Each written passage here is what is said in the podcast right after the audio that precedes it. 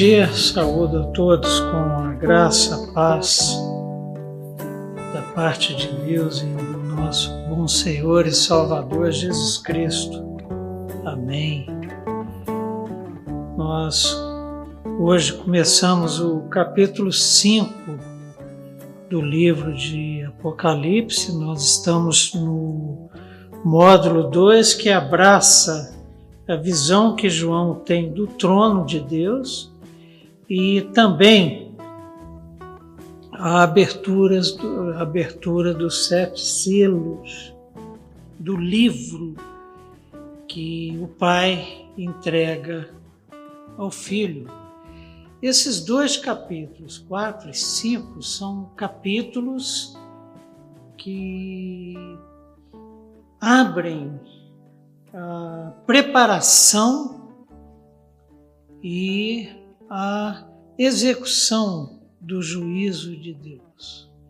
Nos mostra, nos revelam, esses dois capítulos nos revelam como que é essa preparação, capítulos 4 e 5, e também já a execução é, dos juízo de Deus a partir do capítulo 6.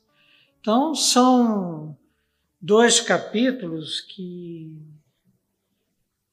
nos trazem eventos da maior importância e capítulos que são fundamentais para a nossa sustentação.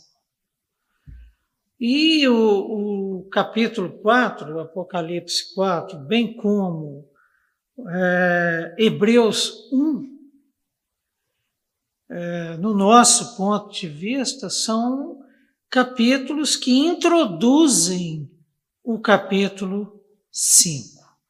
No capítulo 4, nós vimos que João vê é, o trono ao ser arrebatado em espírito para o céu. No trono tem alguém assentado nele.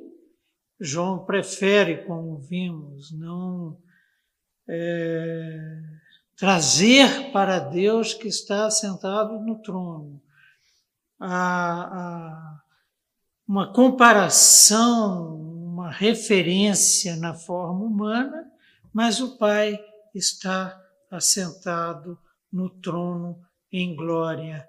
Em torno dele, meio que misturado a ele, com ele, os quatro seres viventes, seres celestiais, querubins, serafins de alta estirpe e postos hierárquicos no santuário celestial. Depois nós encontramos também 24 tronos, e assentados nesses 24 tronos, mais conforme a hemenêutica que estamos seguindo, 24 seres celestiais também, serafins e querubins de alto estirpe a serviço de Deus, a serviço do louvor e da glorificação daquele que está assentado no trono. Isso foi o capítulo 4. E é interessante que, pela nossa interpretação, não temos ainda descendência de Adão no trono, nem próximo a ele. Temos o pai temos os quatro anciãos e os, desculpem, os quatro seres viventes e os 24 anciãos, que são seres celestiais. E o que nos diz o primeiro capítulo de Hebreus? Ele meio que traz como que a, a, a, a coisa é organizada e nos traz uma notícia maravilhosa: é que Adão é, não terá descendência no trono, mas o Filho que encarnou, o Filho que foi crucificado, o Filho que ressuscitou, o Filho que foi assunto aos céus depois de 40 dias, se assentará à direita de Deus Pai. Esse capítulo 5, nós vamos estudá-lo em três cenas, uma cena por dia. Hoje veremos os três primeiros versos dele. Mas ele traz um momento de extrema tensão, um momento de suspense. Mas antes, vamos ver o que nos diz é, Hebreus 1, e se confirma ou não o que estamos falando, inclusive a natureza celestial dos quatro seres viventes e dos 24 anciãos, seres celestiais. Vai ser uma leitura rápida porque nós já estudamos a carta de Hebreus, mas vale relembrar, inclusive é, agradeço a Deus essa minha determinação e senti muitas saudades do nosso curso de Hebreus, principalmente porque foi um curso presencial. Aí a gente vê o tanto que é importante uma escola dominical, com a nossa classe aí em média 10 alunos por aula, mas todo mundo firme aí nas 14 aulas que foram o curso de Hebreus. Hebreus 1. Havendo Deus outrora falado muitas vezes e de muitas maneiras aos pais pelos profetas, nesses últimos dias nos falou pelo Filho, a quem constituiu herdeiro de todas as coisas, pela qual também fez o universo. Ele que é o resplendor da glória e a expressão exata do seu ser sustentando todas as coisas pela palavra do seu poder, depois de ter feito a purificação dos pecados, assentou-se à direita da majestade, a majestade que João vê. Alguém assentado no trono. E quem é que vai se assentar à direita da majestade, do Deus Altíssimo, do Pai? O Filho assentou-se à direita da majestade nas alturas. Duas coisas são faladas sobre o Cordeiro de Deus que tira o pecado do mundo. Primeiro, que ele criou todas as coisas e sustenta todas as coisas pela sua palavra. Segunda coisa que é afirmado, que é mais importante, não é porque ele criou e sustenta porque tem esse poder dado pelo Pai de criar e sustentar todas as coisas, que ele vai se assentar à direita do Pai em majestade. Não, é porque ele foi para a cruz do Calvário e o seu sangue purificou os pecados daqueles que creram. Por isso assentou-se à direita da majestade nas alturas, tendo se tornado tão superior aos anjos, quanto herdou mais excelente nome que eles. Vamos pegar aí a categoria mais alta dos anjos, os quatro seres viventes e os 24 anciãos. Eles não estão assentados com o Pai em majestade. Quem é que assenta-se à direita do Pai? O Filho, Jesus Cristo, o Cordeiro de Deus, que tira todo o pecado, o cordeiro que João vê, que parece que esteve morto, mas que vive. Pois a qual dos anjos disse jamais: Tu és meu filho e hoje te gerei? E outra vez: Eu lhe serei pai e ele me será filho. E novamente, ao introduzir o primogênito no mundo, diz: E todos os anjos de Deus o adorem. E no capítulo 5 nós vamos ver todos os anjos de Deus adorando o Filho. Ainda quanto aos anjos, diz: aquele que a seus anjos faz ventos e a seus ministros labaredas de fogo. O Filho tem como ministro os seres celestiais que nós estamos estudando. Mas acerca do Filho, o teu trono, ó Deus, é para todo sempre, é cetro de equidade, é o cetro do seu reino. Amaste a justiça e odiaste a iniquidade. Foste obediente ao Pai até a morte e morte de cruz. Foste humilde perante o Pai até a morte e morte de cruz. Por isso, Deus, o teu Deus, te ungiu com óleo de alegria, como a nenhum dos seus companheiros. Ainda no princípio, Senhor, lançaste os fundamentos da terra e os céus são obras das tuas mãos, eles perecerão. Tu, porém, filho amado em quem tenho todo o prazer, permaneces. Sim, todos eles envelhecerão. Qual veste, também qual manto enrolarás, e como vestes serão igualmente mudados. Tu, porém, és o mesmo e os teus anos jamais terão fim. Novos céus, nova terra serão criados, mas permanecerás conforme a promessa que fiz ao meu servo Davi.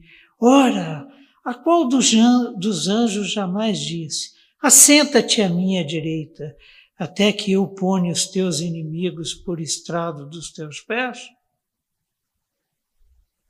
Não são todos eles espíritos ministradores. É o que o anjo fala para João quando João prostra-se aos pés do anjo. Sou conservo teu. Não são todos eles espíritos ministradores enviados para serviço a favor dos que hão de herdar a salvação? A nosso serviço. Então, meus irmãos queridos, nós estamos diante do capítulo 5 do Apocalipse com a cena montada. Eu gosto muito de olhar para o, o, o, os capítulos 4 e 5 como se eu estivesse olhando para a organização do tribunal de Deus que vai julgar toda a humanidade. Sabemos pela palavra de Deus que depois da morte, a ressurreição, e depois da ressurreição, o juízo. Então o tribunal está sendo organizado. Quem está assentado no trono? A autoridade máxima, o Pai.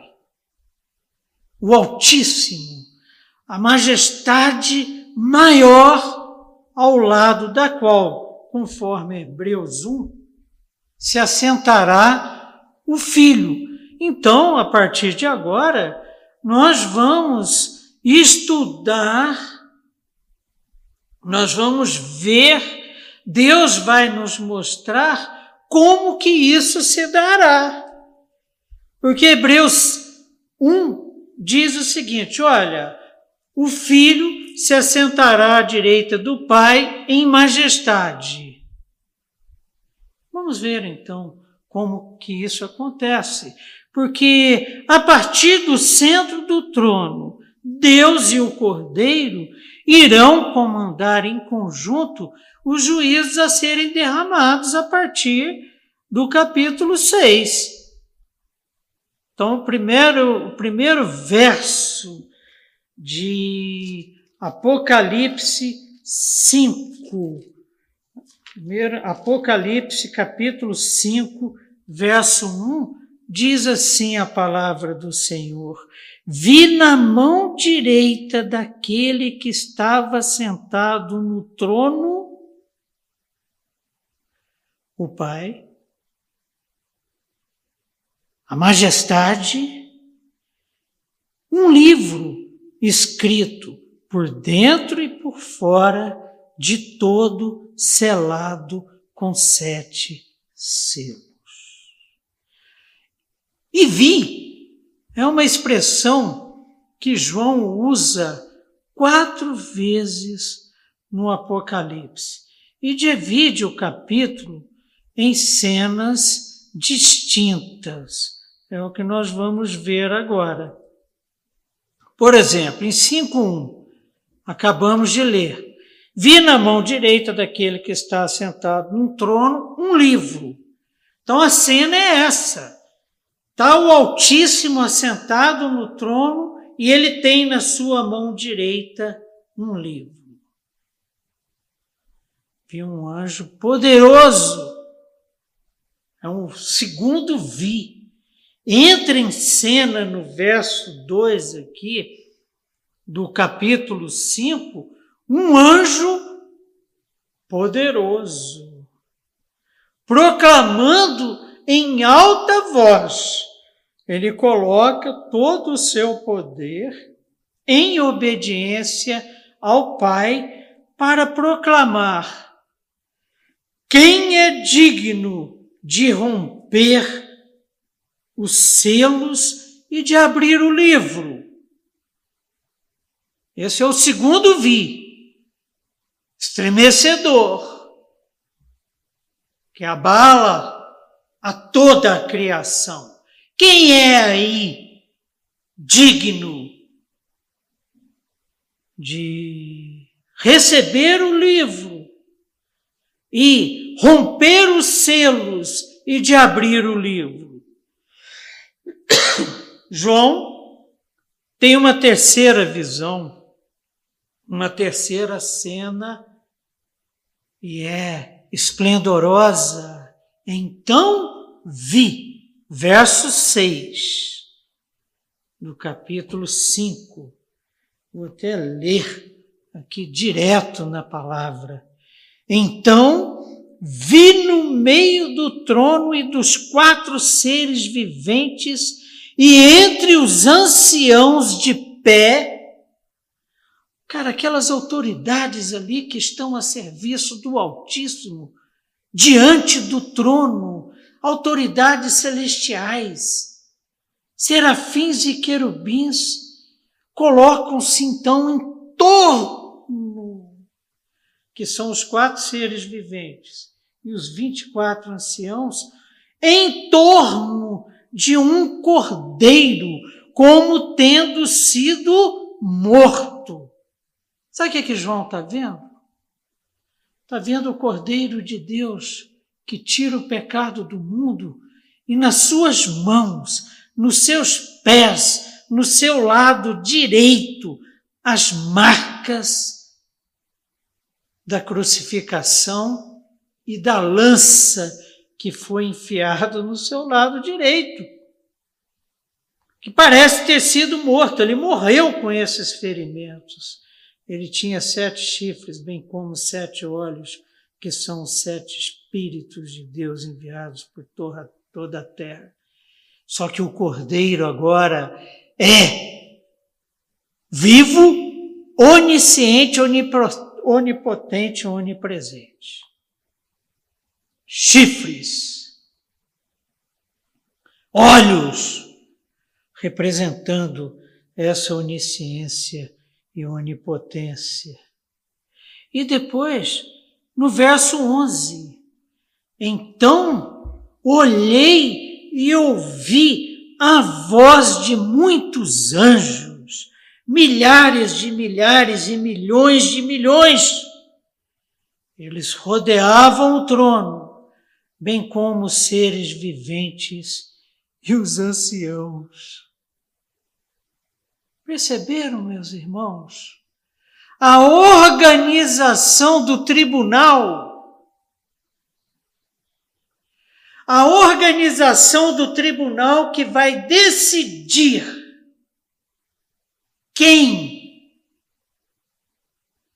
fará parte da nova Jerusalém, da cidade de Deus que desce dos céus que fará parte dos novos céus e da nova terra.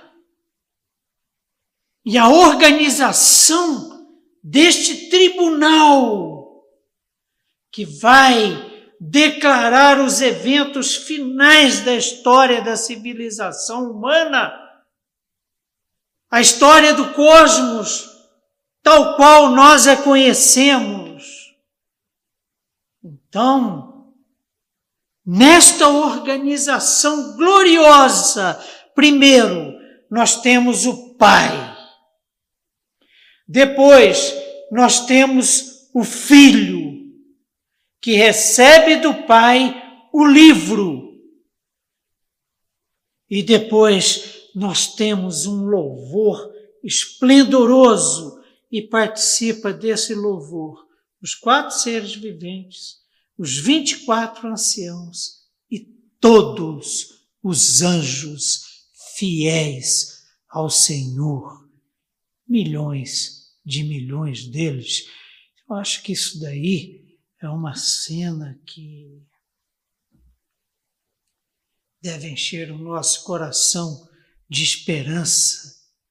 A fidelidade, a justiça, o poder manifestos no Pai que está sentado no trono e no Filho que recebe das mãos dele o livro. Então, Verso 1: Vi na mão direita daquele que estava centrado no trono. Um livro escrito por dentro e por fora, de todo selado com sete selos. Vamos pensar um pouquinho, primeiro, no livro, depois nos sete selos. E o que que esses sete selos representam. Deus está sentado no seu trono, com um livro na mão direita. Ezequiel também teve uma visão é, com relação a quem está sentado no trono e com relação ao livro. Ezequiel 2,9: Então olhei e vi na mão de alguém, ou seja, que estava sentado no trono, estendida para mim. Nela estava o rolo de um livro, verso 10, que ele desenrolou diante de mim. Em ambos os lados dele estavam escritas palavras de lamento, pranto e ais. Daniel. Daniel, eh, capítulo 14, primeira parte do verso 4, diz assim: Mas você, Daniel, feche com um selo as palavras do livro até o tempo do fim. Ops! Selar um livro significa o seguinte: ó, não conta para ninguém, até o tempo do fim. Quem é que vai definir quando o livro será aberto? O selo tirado para poder abrir o livro. O Altíssimo, que está assentado no trono, na visão de João, e tem esse livro na mão. Isaías 29, 11. Para vocês, toda esta visão não passa de palavras seladas num livro. E se vocês derem um livro a alguém que saiba ler e lhe disserem, leia por favor, ele responderá, não posso, está lacrado. E está lacrado por quem? Pelo Altíssimo, que tem o quê? O livro na mão direita e que ordena um anjo que proclame: Quem é digno de pegar o livro e desatar-lhes os selos? Perceberam? Então, o que está no livro para ser revelado está selado e significa que enquanto os selos não forem retirados. Não poderá ser aberto o livro e lido seu conteúdo. Agora raciocine comigo. Na visão de Ezequiel, o próprio Altíssimo abre. Na visão de João, o anjo pergunta: quem é digno de abrir o livro?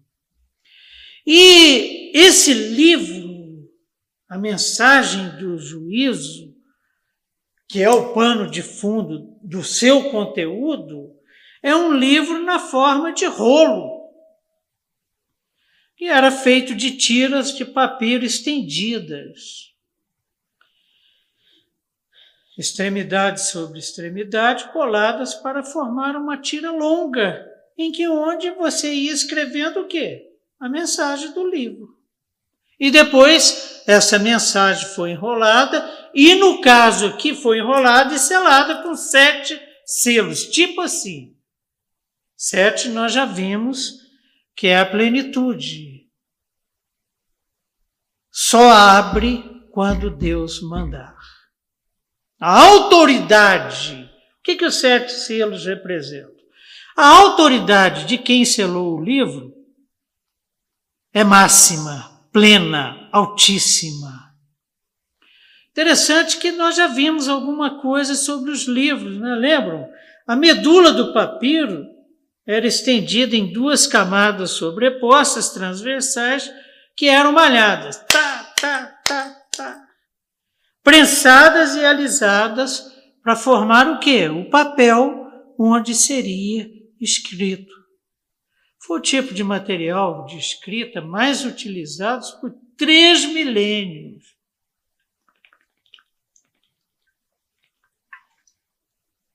Desde o Egito até o Império Romano.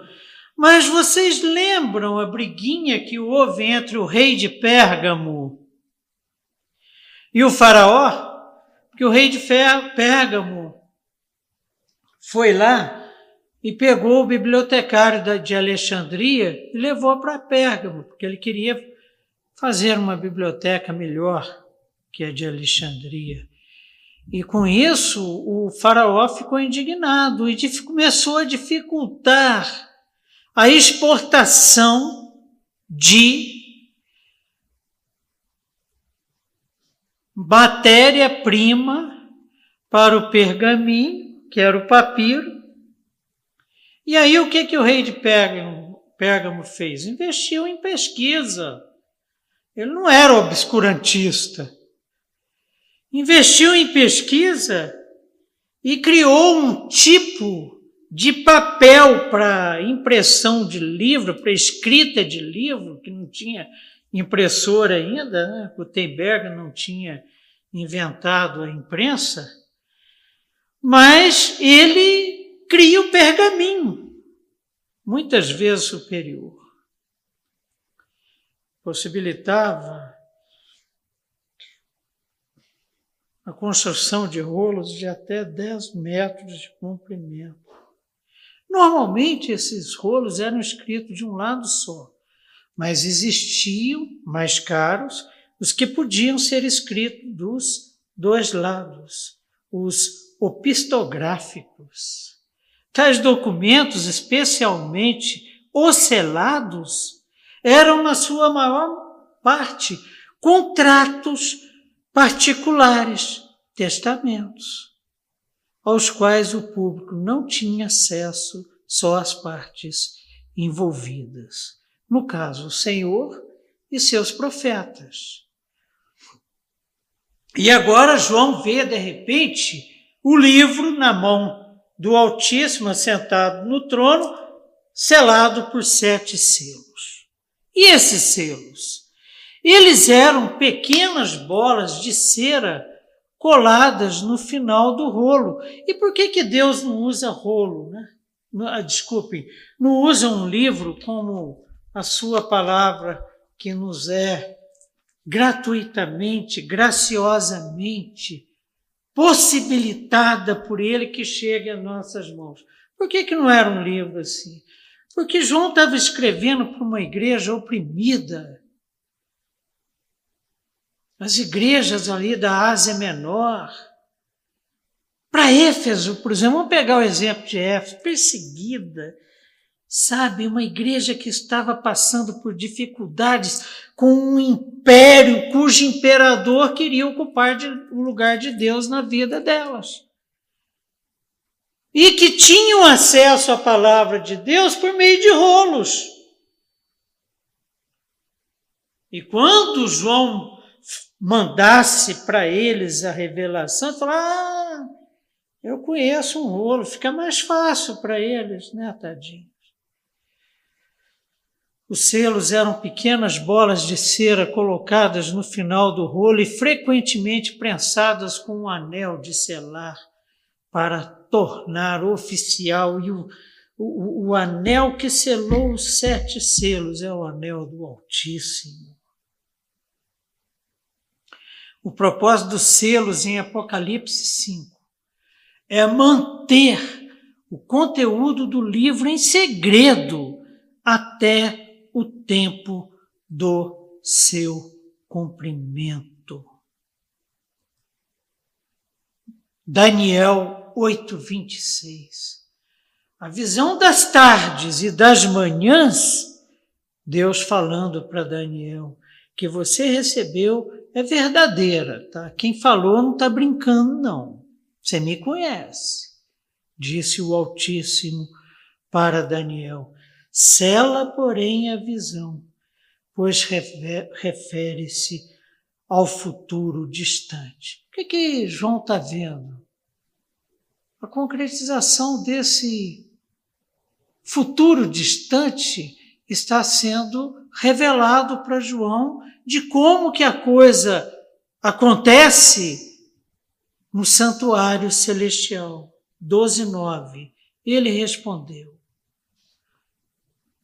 o Altíssimo respondeu para Daniel: Siga o seu caminho, Daniel, pois as palavras estão seladas. Olha, você já cumpriu a tua parte, siga o teu caminho. E lacradas até o tempo do fim. Textos que nos ajudam a compreender o que, que está acontecendo aqui no capítulo 5. Bom, quais seriam os prováveis conteúdos? Né? O crente gosta de especular. Né? Eu gosto de viajar na maionese. Primeiro, a vida do Cordeiro com o nome dos redimidos, o livro da vida. E a história do Cordeiro, um possível conteúdo. O Antigo Testamento com a Torá e as bênçãos e maldições da lei que o pastor Mazin trabalhou no culto vespertino ontem sermão importantíssimo, a seriedade da lida com a palavra de Deus, nós que fomos chamados para ensiná-la. Três, o testamento. Quatro, uma carta de divórcio por conta do pecado. Cinco, título de compra de propriedade. Seis, a redenção de Deus são as principais hipóteses do conteúdo do livro que está selado por sete selos e ainda se encontra na mão direita do Altíssimo. Uma combinação da quinta e sexta proposta corresponde melhor com o conteúdo de Apocalipse e resume o todo da verdade. Seria um título de compra, uma compra com pagamento de um alto preço e de que quem pagou esse preço seria digno de receber o livro, tirar-lhe os selos e abri-lo, o que significa o desenrolar da história, e a redenção de Deus, que é a volta gloriosa de Jesus Cristo com os santos e a boda do cordeiro, a festa eterna do casamento do cordeiro com a noiva, que é a sua igreja. Foi a morte de Cristo que ancorou esse plano redentor divino. E o restante do Apocalipse descreve os eventos que levarão a esse plano e a sua concretização que levarão ao escatom. Com a manifestação gloriosa da volta de Jesus Cristo e o juízo derramado sobre os ímpios. O capítulo 6, interessante isso, acompanha a abertura dos selos. Vejam bem que quando os selos estão abrindo, nós não estamos ainda no conteúdo do livro. Capítulo 6 acompanha a abertura dos selos, então, mas seus conteúdos não estão no rolo, porque não foi aberto ainda o rolo.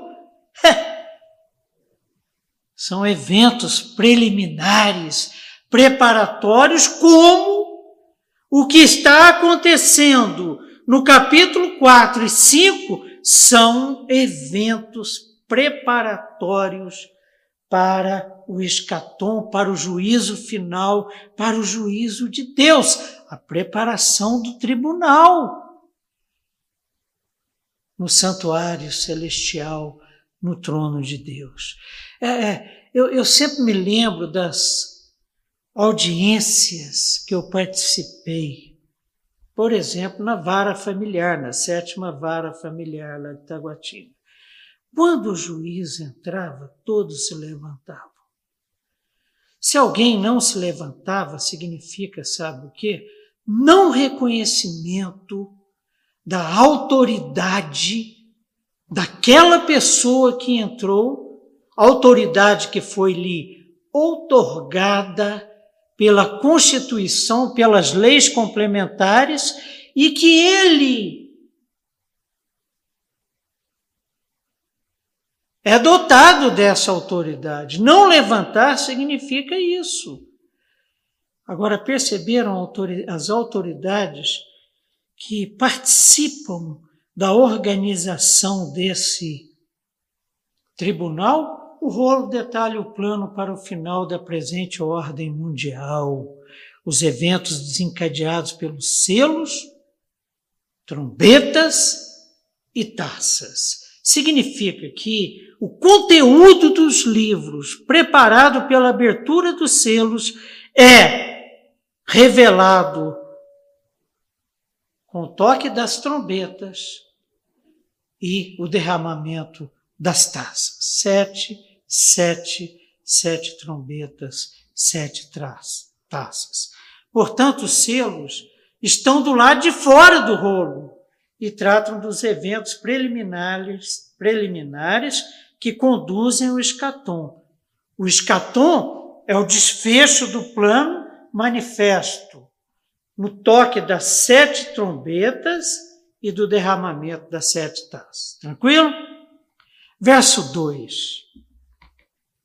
Vi também um anjo forte. Imagina um anjo forte.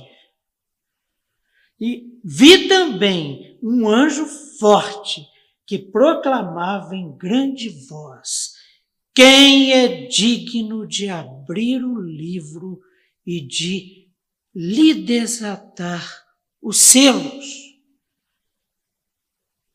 Sabe o que é apavorante aqui nessa cena? E que leva João a chorar muito. No verso 4 é o seguinte: ora, o, o anjo era tão forte que quando ele proclama a mensagem do Altíssimo que está assentado no trono, que Ora, nem no céu, ou seja, todo mundo que está no céu ouviu,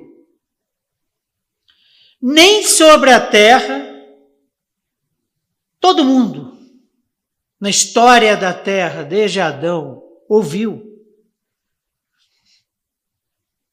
Nem debaixo da terra, todo mundo morto, enterrado. Ninguém podia abrir o livro. E o pior, hein, gente? Nem olhar para ele. Eu sou tão cauteloso porque Eu tenho que ser, porque eu sou muito atirado. Você já pensou se tem alguém lá assentado e olha para o livro? Alguém de nós é fulminado. Então o anjo brada em alta voz.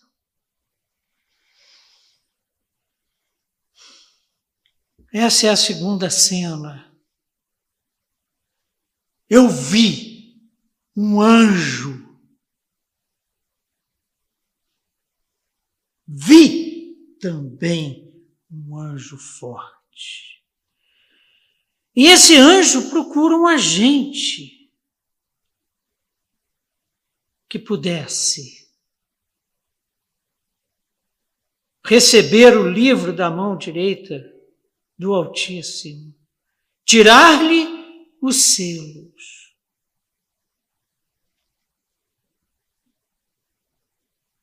E desvendar o conteúdo, porque o Altíssimo estava autorizando, mas não estava autorizando qualquer pessoa qualquer ente da criação a fazer isso. E o anjo não acha ninguém. João vê esse anjo forte, né, gente? Que aparece três vezes no livro. Aqui, na apresentação do pequeno rolo, lá em Apocalipse 10, verso 1.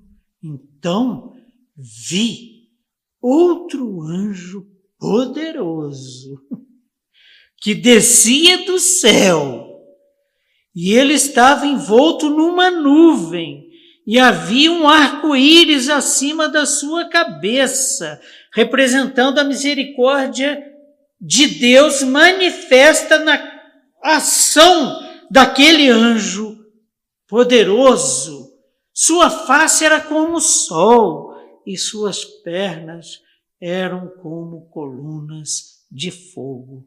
Verso 2 do capítulo 10. E ele segurava um livrinho que tem bastante relação com esse livro de, de agora.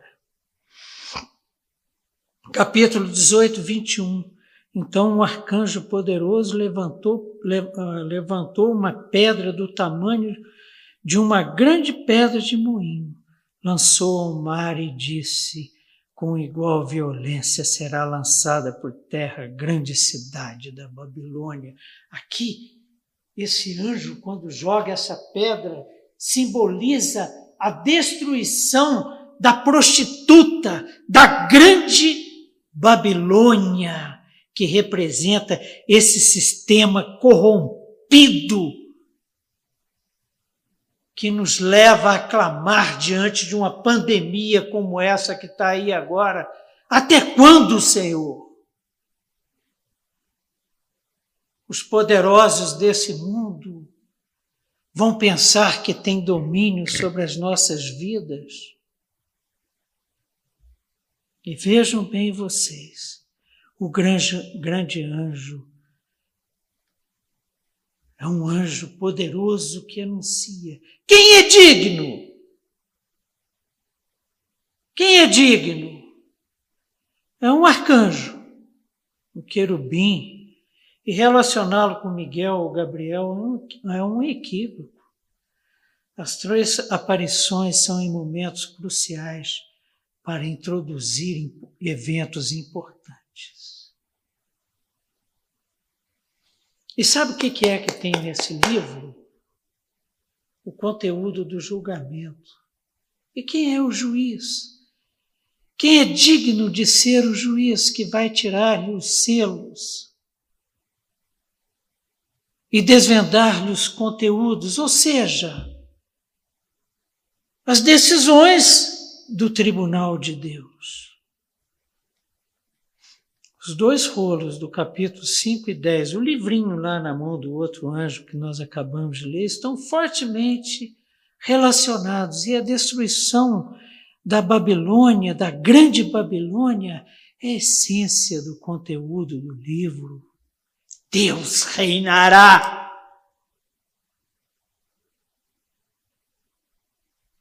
Eternamente, plenamente e destruirá os seus inimigos. Esse é o conteúdo que nós vamos ver doravante. Ele age, e quem é nosso inimigo é inimigo de Deus. Ele age como um mensageiro real. Aquele mensageiro da rainha lá que sai gritando pelas ruas de Londres, vocês já viram? Quando vai ter um casamento ou vai nascer uma criança lá da, da família real. Esse anjo poderoso age como mensageiro real, a serviço do Altíssimo, com uma proclamação do Rei dos Reis, Senhor dos Senhores. O conteúdo do anúncio recebe a forma de uma pergunta: Quem aí é digno? Seja no céu, na terra ou debaixo da terra. Verso 3.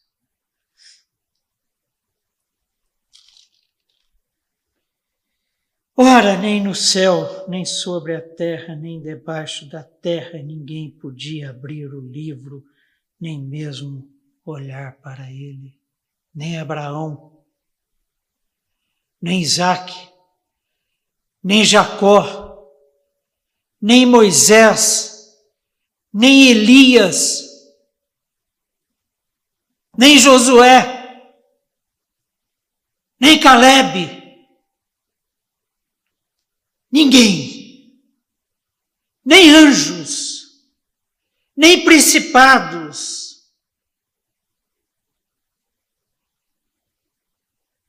nem Satanás e suas hostes, ninguém foi digno sequer de olhar para o livro. Nos diz o verso 3: Ora, nem no céu, nem sobre a terra, nem debaixo da terra, ninguém podia abrir o livro, nem mesmo olhar para ele, nem os quatro seres viventes, nem os vinte e quatro anciãos, visto que Deus não abrirá os selos. Decisão do Altíssimo eu quero, eu espero alguém que seja digno. Ocorre uma busca em toda a criação para encontrar alguém digno. A natureza universal da questão é confirmada no verso 3. Ninguém digno é encontrado no céu, na terra e nem debaixo dela.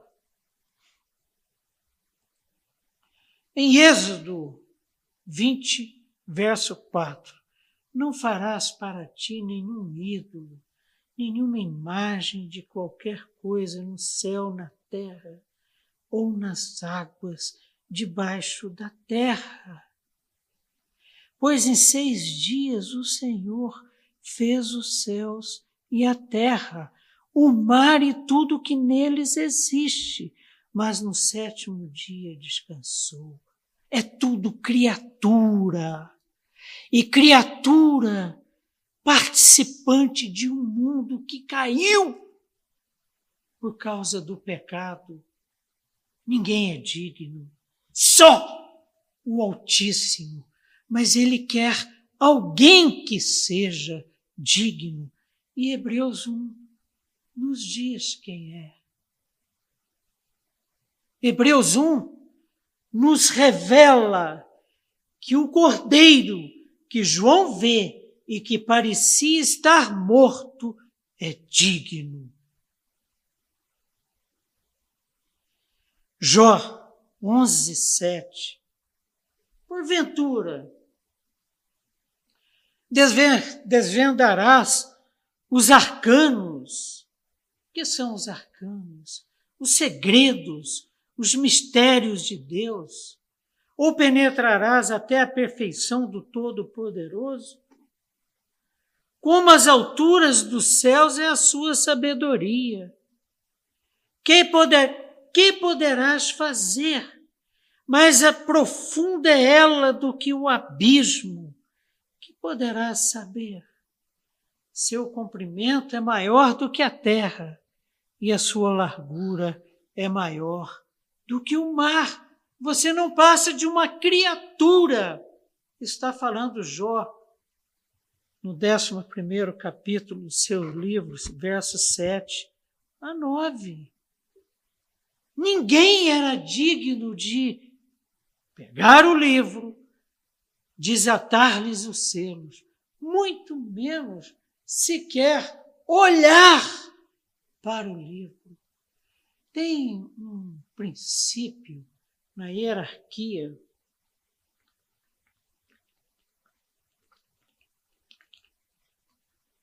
que é interessante.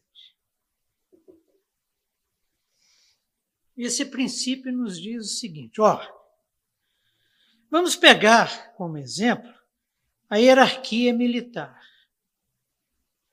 Existe general porque uma pessoa foi preparada ao longo da vida para ocupar o posto de general. Se você escolhe um soldado e coloca um soldado no lugar do general, ele não vai suportar. Não foi preparado para tal. E o que que Hebreus 1 e esse verso 3 estão nos mostrando? E o Hebreus 1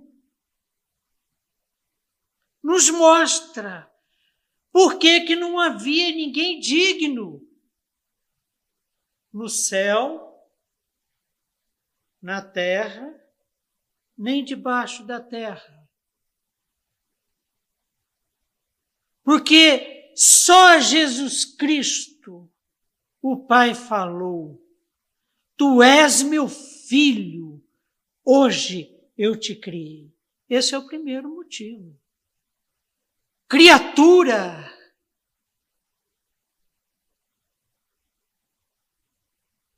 caída, maculada pelo pecado que aconteceu no Éden. Jamais, é o que Jó fala, poderia possuir essa autoridade, esta dignidade.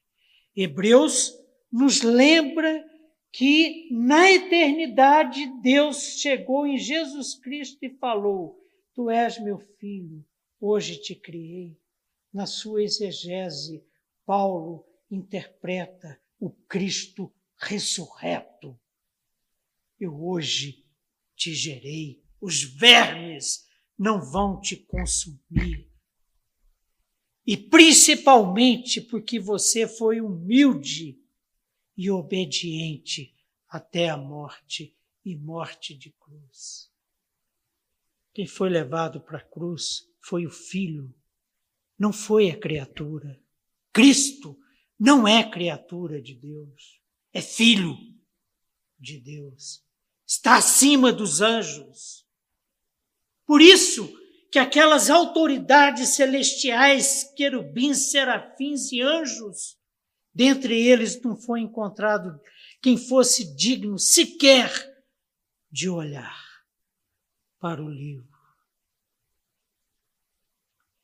E a, o texto faz referência à totalidade da ordem criada, não a três tipos específicos de seres, mas a três esferas da criação: céu, terra, debaixo da terra mas ninguém teve autoridade suficiente. E dignidade aqui significa o quê? Autoridade de ter a história na mão. O pai tinha a história na mão direita. O propósito é deixar clara a única realização que poderia ser digna. De onde que vem a dignidade para receber o livro, desatar-lhe os selos e abri-lo. E à medida que o rolo vai sendo desenrolado, a história vai acontecendo. Hebreus nos fala, e eu quero voltar a Hebreus 1, de 1 a 4. Havendo Deus outrora falado muitas vezes e de muitas maneiras aos pais pelos profetas, nestes últimos dias nos falou pelo Filho, a quem constituiu o herdeiro de todas as coisas, pelo qual também fez o universo. Jesus criou. Haja e ouve. Ele que é o resplendor da glória e a expressão exata do seu ser, sustentando todas as coisas pela palavra do seu poder. Mas agora vem a principal causa desta glória recebida pelo Filho, de assentar-se à direita de Deus Pai. depois de ter feito a purificação dos pecados, assentou-se à direita da majestade nas alturas. Não é para qualquer um, gente.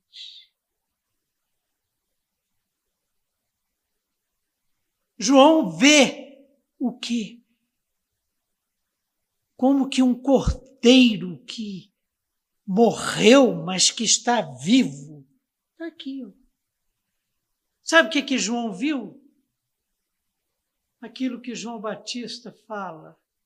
O Cordeiro de Deus que tira o pecado do mundo. Então, o propósito é deixar clara a única realização que poderia ser digna: a morte sacrificial de Jesus Cristo como a verdadeira vitória sobre o mal. Não sabemos quanto tempo João ficou chorando.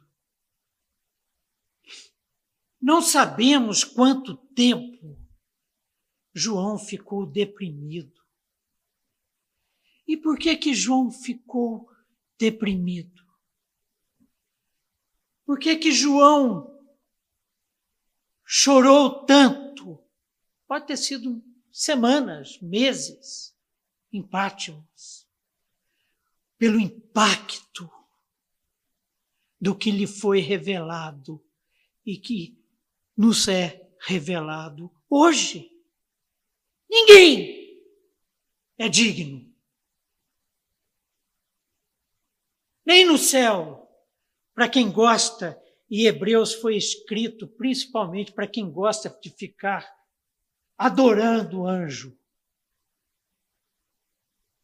Ninguém foi encontrado digno de receber o livro das mãos do Altíssimo, desatar-lhe os selos, revelar-lhes o conteúdo que é o desenrolar da história. E João chorou. E nós também devemos chorar.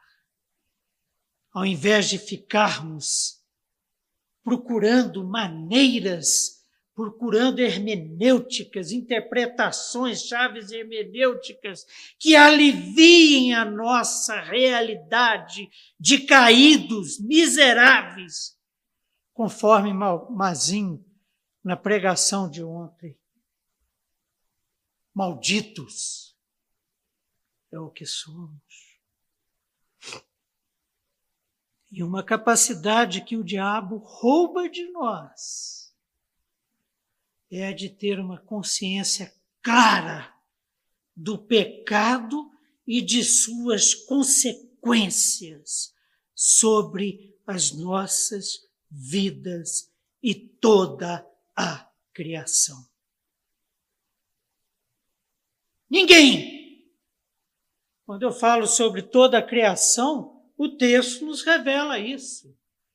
Foi encontrado digno nem nos céus, nem na terra e nem debaixo da terra. Esse texto deixa claro que por isso não há criatura digna de pegar o livro ou sequer de olhar para ele, quanto mais abrir-lhe os selos.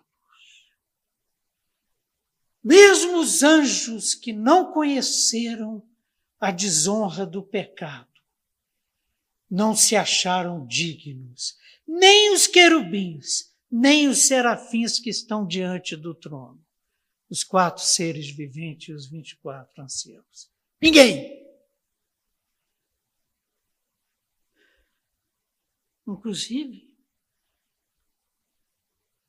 é um risco, até julgo eu, de pensarmos que os 24 anciãos são filhos de Adão, como eu sou, como você é.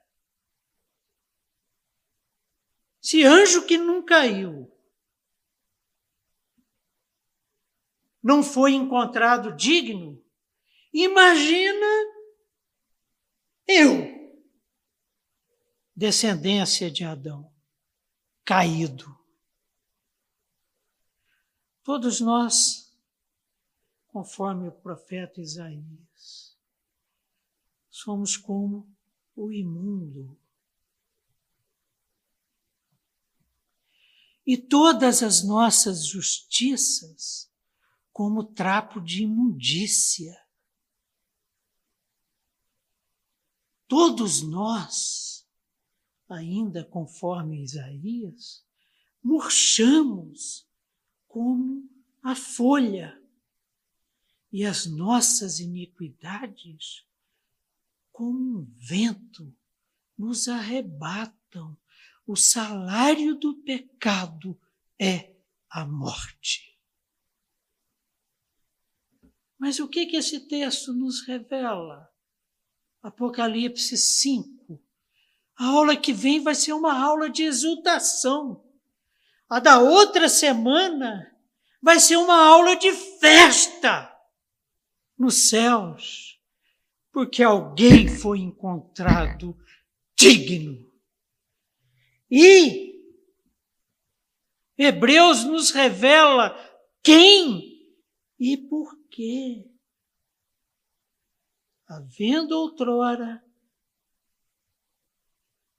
Deus falado muitas vezes e de muitas maneiras aos pais pelos profetas, nesses dias nos revelou, nos falou pelo Filho, a quem constituiu herdeiro de todas as coisas, pelo qual também fez o universo. Ele que é o resplendor da glória de Deus e a expressão exata do seu ser, sustentando todas as coisas pela palavra do seu poder. Por quê? Depois de ter feito a purificação dos pecados. Conforme a pregação do pastor Mazinho ontem, na cruz do Calvário, Jesus Cristo fez, fez-se maldição em nosso lugar. E por isso, ele está assentado à direita de Deus Pai.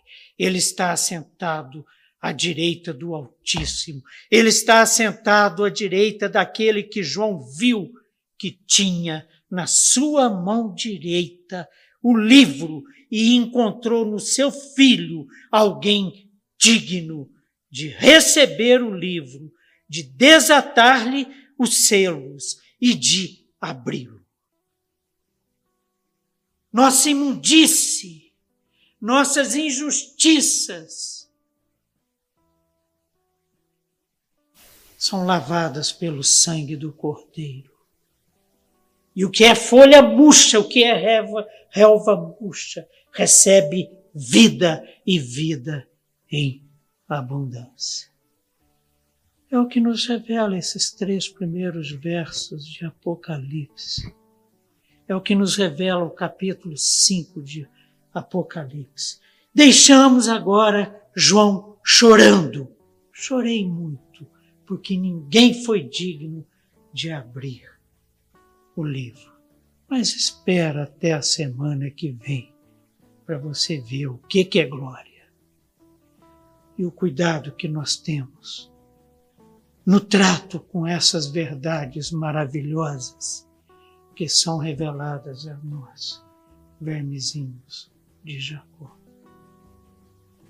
Vamos orar. Senhor nosso Deus e Pai, Pai de amor, graça, misericórdia e poder e justiça. Pai que não poupou o próprio Filho, que entregou para que todo aquele que nele crê não pereça, mas tenha vida eterna. Entregou o seu único filho para morrer no nosso lugar, para fazer, para tornar-se maldição no nosso lugar. O Filho bendito, em quem o Senhor sente todo o prazer, foi entregue para aquela morte horrorosa, mas bendita na cruz do Calvário porque por conta dela foi encontrado nos céus alguém digno de receber o livro e desatar os selos. Foi encontrado alguém digno de assentar-se à tua direita. E Cristo Jesus, morto na cruz do Calvário, ressuscitou, porque João viu como que um cordeiro que esteve morto, mas que vive e está assentado à tua direita intercede por nós. E mandou o seu Santo Espírito para habitar em nós e entre nós, para nos santificar e nos tornar nesta peregrinação, passo a passo, de fé em fé, mais semelhantes àquele que recebeu o livro e que desatou-lhe os selos, e que é questão de pouco tempo vai voltar e seremos resgatados em glória e viveremos contigo por toda a eternidade. E é no nome dele, Jesus Cristo, o Cordeiro de Deus que tira o pecado do mundo, que nós oramos. Amém. Senhor. Beijão, gente. Até a semana que vem, se Deus quiser. Abração para todo mundo. Muita saudade. Nem no culto, nem na escola dominical estou podendo vir com esse problema meu na perna. Mas estou sarando. Graças a Deus. E qualquer hora dessa a gente se reencontra aqui. Abração para todo mundo. Até a semana que vem, se Deus quiser, gente.